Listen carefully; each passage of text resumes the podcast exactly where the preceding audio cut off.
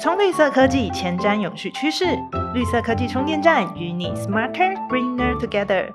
大家好，欢迎收听由台达制作的绿色科技充电站，我是今天的主持人 Janet。AI 的话题从去年开始，Chat GPT 一出来，走入大家的视野之后，就一直火红到现在。今天呢，我们就要来谈谈 AI 背后的运算基础设施的话题，特别是 AI 的发展会怎么影响到我们的用电呢？那今天我们也特别请到了台达电脑及网通电源事业部的总经理郑谢雄 Kelvin。那 Calvin 他虽然加入台达时间大概是四年多，快五年，但他其实在科技业打滚了很多年，对很多不同的产业呢都有涉猎。今天呢，就请他来为我们分享 AI 运算以及 AI 伺服器电源的发展趋势。欢迎 Calvin。大家好，我是 Calvin。我们刚刚说到去年底，Chat GPT 是真的非常火红，就是几乎所有我身边的人都有跟他聊过天。不过后续好像稍微沉寂了一点，直到上一周，Open AI 就举办了这个开发者的大会，才好像有一些更实际的应用渐渐落实的感觉。嗯，请问 Kevin，AI 的发展目前大概是在什么样的进程？未来真的会如大家所预期的有一个大爆发吗？好，谢谢 Janet。那我想针对这个问题，我用三个方向来做一些陈述说明。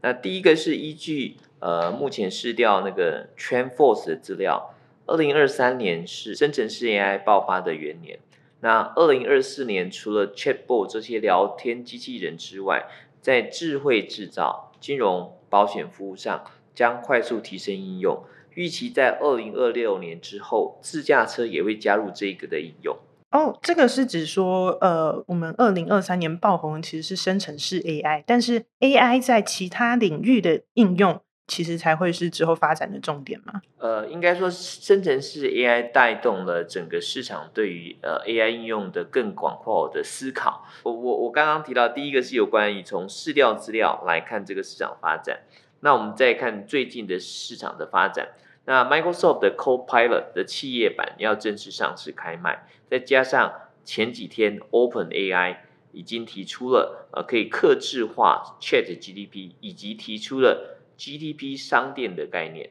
那这个这么多的应用都会陆续的上架，也逐渐的提出更明确的商业及获利模式。好，这是我们提到的第二个部分来支持未来。这个 AI 爆红的的想法。那第三个，以我目前所负责的这个事业单位来看，我目前跟客人开发的案子以及预计开发案子都是直接与 AI 相关，所以我乐观的看待 AI 将会如预期中爆发式的成长。所以，我们其实还是能够预期到未来 AI 确实还会有一个爆炸性的成长。但是，AI 其实也就是运算服务的一种。那我们知道，任何的运算服务，它一定都是要放在一个伺服器上面去运算。呃，这边就是为大家补充一下，如果有人对伺服器不够熟悉的话，那伺服器呢，你可以把它想象成一个厉害一点的电脑。它里面呢就会去可以进行运算，还有储存等等的功能。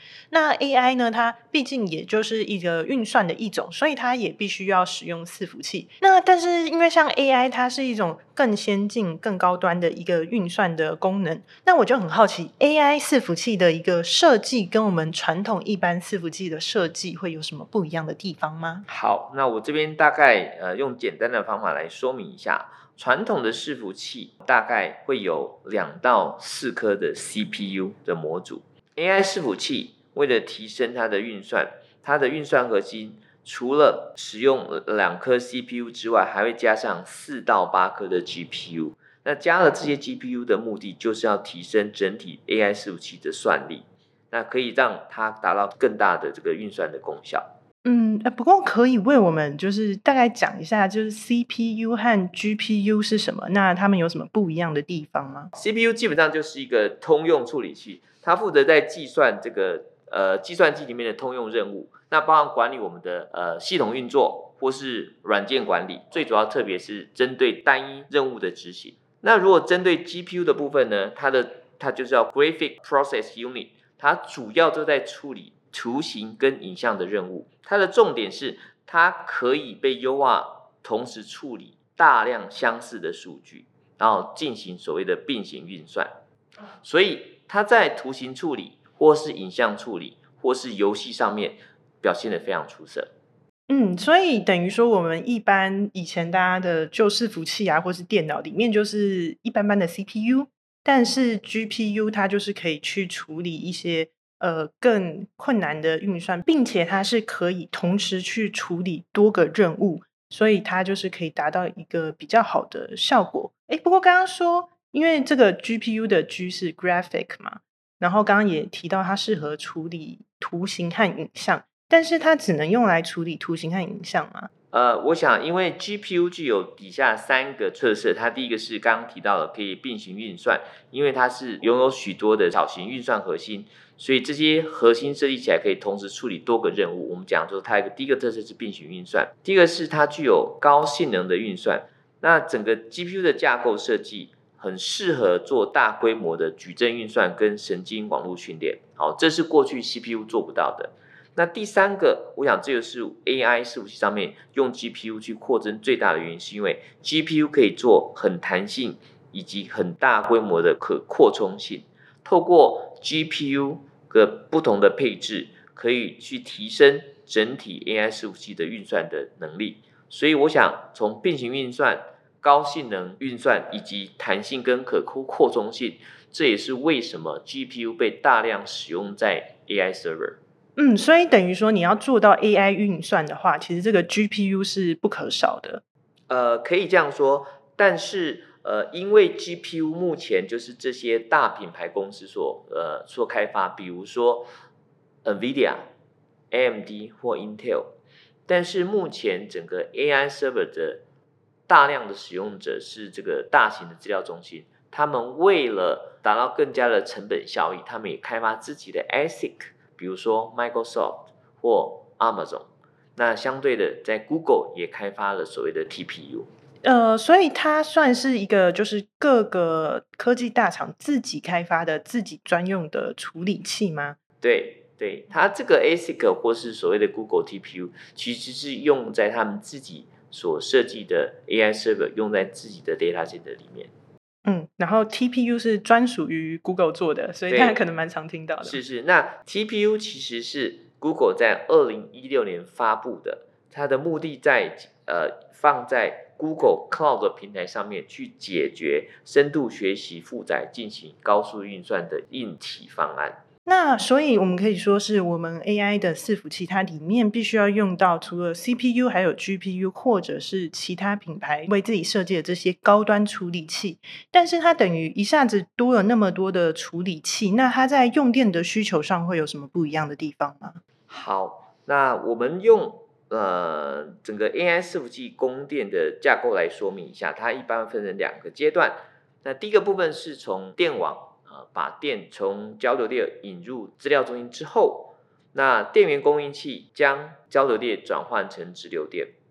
传统的伺服器，我们使用的是十二伏的电压，但为了达到高效率跟高电压，AI 伺服器的电压已经提升到四十八伏。也因为电压的提升，整体的电源供应器的供电的效率跟电力也大大的提升了四到五倍。哦，这边可能会有一些听众朋友比较陌生哦，我不知道为什么，就是我们有这更大电量的需求，我们就要去提升这个电压。那这边我来帮他复习一下，呃，高中或者是国中的这个物理，因为我们的一个呃功率呢，也就是我们所提供这个电力呢，它会等于一个电压乘以电流，所以如果我们要去提高我们电力的提供的话呢？我们就必须要提供一个更大的电压，是这样是这样的吗？是是是，好。那我们刚刚提到的第一阶段是从这个呃电网输入交流电之后，转入到电源供应器之后，转成所谓的四十八伏的直流电之后，那在伺服器里面内载的 CPU 或 GPU，它们需要很大很高的电流，所以这时候他们所需要的电压只需要是个位数的电压。所以，我们刚刚从电压转换成四十八伏之后，为了达到这个个位数的电压，我们中间要透过这个 DC DC 的转换器进行一次或两次的转换，才能将原本的四十八伏的电压转换成个位数的电压，提供大电流给我们的 CPU 或 GPU 使用。嗯，所以等于说，在我们真的要把电给 CPU 和 GPU 使用的时候，它需要一个很大的电流，所以又要经过一次电压的转换，这会是它的呃另外一个电源的关卡。对，这也就是我们整个台达在提供给呃市场 AI 伺服器 Total Solution 的一个重要的的内容之一。那我们除了做呃刚刚提到的从呃交流电转成直流电这个电电源供应器之外，我们在这个板端就是在伺服机上面也提供了非常高效率的 DC DC 的转换。那目前全世界几大的大客人需要这个。呃，DC DC 的转换器几乎都是由台达提供这样的产品。诶，那但是我们需要提供一个，不管是刚刚讲的，首先在 AC 转 DC 的时候要有一个呃大的电压，还有在后续要提供一个大的电流。那这个在电源供应器的设计上，它有什么特别的地方吗？还是我其实就是多放多多给几颗电源供应器啊，或者是做大颗一点就好？好。我这里用一个比较简单的例子说明给大家听。那 AI 伺服器就像台北市大型百货的精品店，那所有的人被要求要最大的平效，他要求大部分的空间要让出来做生意。那也就是在同样的空空同样的空间之下，AI 伺服器希望达到最大的算力，因为算力就是钱。那针对会花钱的地方，在这个所谓的精品店里面，比如说收账的柜台，比如说仓库，要求它做的越小越好。但是呢，我们的服务品质不能降低，还要持续的提升。那电源供应器其实就像这个精品店里面的仓库，我们被要求要做到效率高、体积小，但是品质还是要会越来越好。那这也就是台达最擅长的能力。哇，这。例子还蛮好懂的，因为就等于说我们是负责去提供这个电源，那我们不会去占用它过多的空间。不过有点好奇，那刚刚讲到说我们这个 AI 伺服器电源之所以要有这个，比如说体体积越小啊，然后提供的电力越大，这些设计都是因为我我们的 AI 伺服器需要更多的电力嘛。那我们 AI 伺服器所使用的电力，比起我们传统伺服器所需要的电力，究竟会多多少呢？或者是例如说，我们可以算出来大概是几倍吗？呃，我用一个比较简单的的方式，呃，做一个说明。一般伺服器需要用两颗 CPU，以现在 Intel 在 CPU 上面最最最高端的这个 CPU，但一颗需要呃的功耗是五百瓦，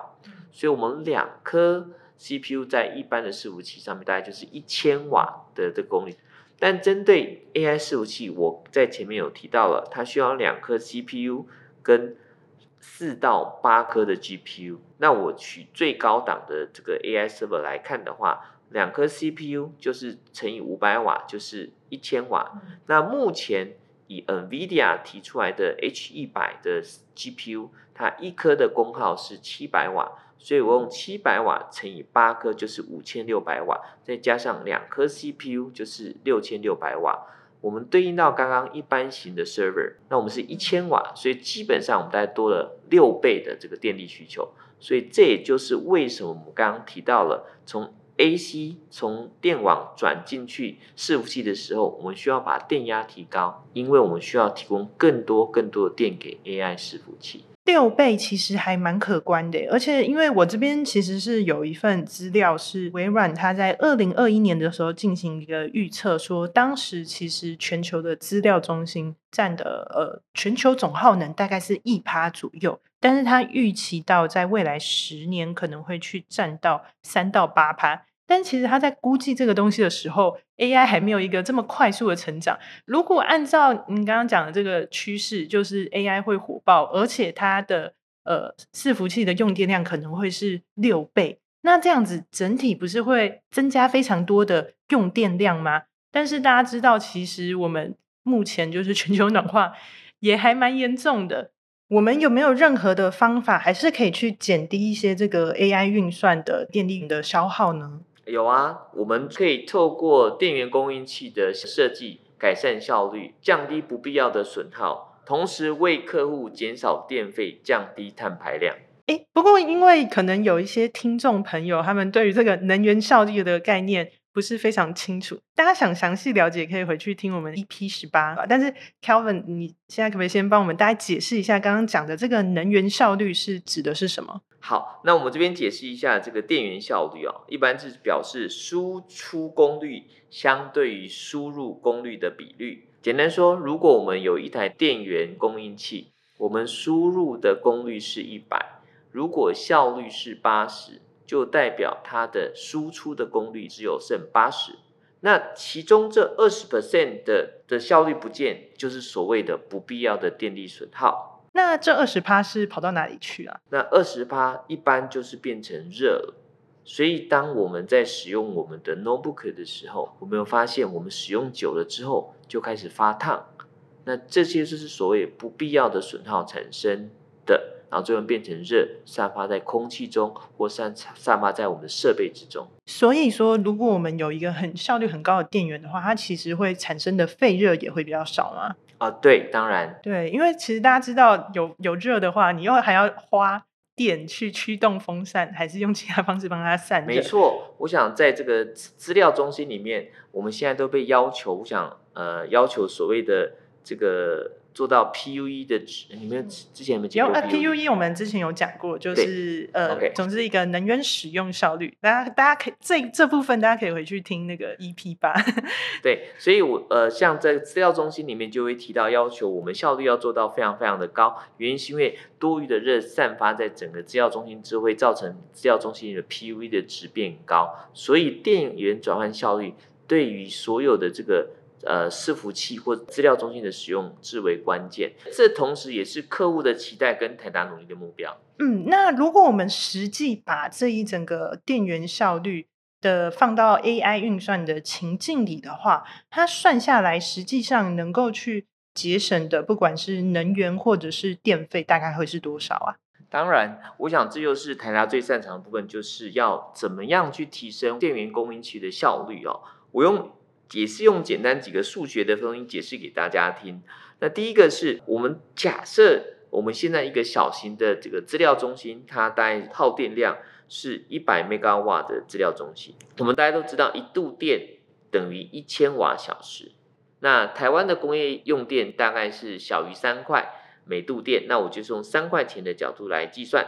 如果我们是在一 mega 瓦的资料中心的电力需求来算，我们一年可以省下二十六万。那如果以爱尔兰未来的 data center 一个 data center 是一千 mega 瓦的概念来看，单单效率差异一 percent 就可以帮这个资料中心省下两亿六千万的电费。所以电源转换的效率对整个电费的影响非常的大。哇，两亿六千万 听起来超多的，而且，嗯，大家知道，其实台湾的电费不算是非常昂贵的国家，所以如果这个电费节能去放在其他国家的话，其实真的非常可观呢。而且刚刚讲的就是电费是为了让大家比较有感，但是大家要想那个背后其实节省的碳排，那它其实对我们整个暖化的减缓有非常大的影响。那不过以台达为例的话，我们 AI 伺服器的电源效率大概是有做到多高呢？呃，目前我们在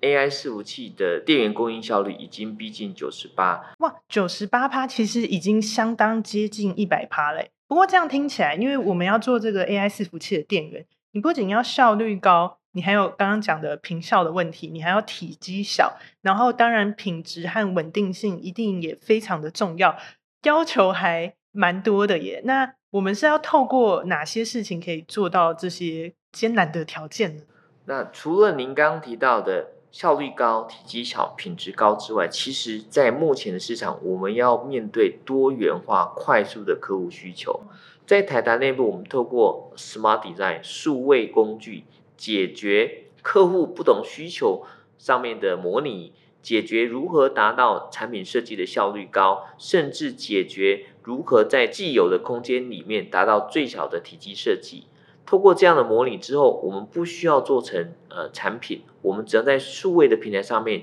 就可以了解我的产品可不可以符合客户的需求，进而去跟客人做提案。所以等于说，我们是突破了一个传统的设计方式，可以透过一个直接的模拟，去很快速的了解我们可以怎么做，去精进它的刚刚讲的效率啊、品质，然后也能够呃更符合客户的需求，这样吗？在数位平台上面做成的产品设计之后，接下来要搭配呃先进的自动化设备跟制成，最终完成高品质的产品生产。嗯，所以不管是从设计还是到制造的环成，其实对于整个产品都非常的重要。那不过，因为我们刚刚在讲的都是 AI 伺服器电源，那我也还蛮好奇，说我们未来 AI 运算大增，它整体在电力方面的影响是只有伺服器电源吗？还是有更多的影响呢？呃，是的，我们刚刚一开始有提到说，呃，我们的电从电网从送到交流电到资料中心之后。那我想最近最近因为这个电力需求的大增，在整个伺服器的供电架构也做了一些改变。那这个改变会从所谓的分散式的电源转换到集中式的电源。分散式的电源原本是怎么设计的呢？简单说，分散式的电源架构就是说，一台伺服器我们会有两个电源，其中一个电源当成是冗余电源，我们就所谓的 redundancy 的电源。是备用的备用电源，它的目的是确保万一某一个电源在使用过程中里面有些问题，另外一台是电源还是可以持续供电给伺服器做运算。嗯，那集中式是改成什么样子呢？那刚刚提到了，为了提高所谓伺服器上的频效，所以我们尽可能要把空间做极致化。那加上电源设计的品质越来越高，所以。现在把在原本在伺服器周边的电源，我们把这位置抽离出来，来放在另外一个集中式的位置。然后过去我们每一台伺服器是一加一的冗余电力的设计，现在会改成五加一，就是说五台伺服器其实只有一颗电源当成是备用电源。那这些电源不放在伺服器周边的，而是放在一个集中管理的地方去做供电的架构。哇，所以它不仅是把空间省了下来，那它也不需要那么多的呃备源的电力，就是放在那边，其实也没有那么常用到。那最后想要请问的是，我们整体的电源产品，它在设计发展上面，目前有什么大方向或是趋势吗？我们刚提到了，不管是 AI 伺服器或是这个传统伺服器，CPU、GPU 的功耗会持续的提升。所有伺服器都会要求更高的频效，因为他们要挤出更大的算力，就因为算力这种也是钱，所以未来的电源产品设计会往三个方向去走。第一个是功率变大，因为 CPU、GPU 的功耗变大；第二个效率的提升，刚刚提过了，每提升一 percent 的效率就可以帮我们的客户省下非常多的钱，也降低了碳排；第三个。因为我的空间越来越小，在同样的空间甚至更小空间，要提供更大的电力，就提到了高密度。所以未来产品设计会往三高走，就是高功率、高效率以及高密度。哇，这个三高在健康方面不是什么好东西，没想到在电源方面，我们就是很需要这三高。那简单为大家整理一下今天的重点。AI 目前的技术正在蓬勃的快速成长中，那目前也开始呃有许多大厂呢开始去建立起它的应用，还有生态圈，所以未来会迎接一个更爆炸性的成长。那这个 AI 伺服器呢，由于它需要一个更高的运算效能。使用了更多高阶的处理器，所以它的用电量也会大增。因此，我们的 AI 电源呢，它不仅要能够提供更高的电力和电压，它也必须要有一个很小的体积，才能够达到一个更好的应用。并且呢，如果它能够去尽量提高它的能源效率的话，节省下来的电力将会非常的可观。那我们非常感谢今天 Kelvin 为我们就是非常精彩的分享。Kelvin 最后有没有一些话想要跟我们听众朋友说呢？现现在呃，这个。呃，我们事业单位的 AI 的案子以及 Data Center 的案子非常的多，又非常急。如果有兴趣加入呃泰达跟我们一起打拼的伙伴，请接到我们一零四网站去找我们相关的职缺。嗯，对，那欢迎大家加入台达，一起来做出更高品质、更高效率的电源。那不知道大家对 AI 应用还有哪些想象呢？因为 AI 除了带来我们更便利的生活，也会带来一定程度的冲击。像是我们今天学到的，在能源的使用也和过去大不相同。那这可以是个危机，也可以是一个转机。那大家如果还有想到可能会有哪些不同的变化，或是未来有哪些不同的应用的话呢，也欢迎留言告诉我们。最后，如果你喜欢我们的节目，除了订阅，也可以为我们留下五星评价，并且推荐给你身边的朋友。那现在绿色科技充电站也有自己的 YouTube 频道啦，习惯使用 YouTube 的朋友也可以前往订阅。当然，也可以追踪台达的 FB 和 IG，了解更多科技新知，与我们一起环保节能爱地球。绿色科技充电站，谢谢您的收听，我们下次见，拜拜。拜拜。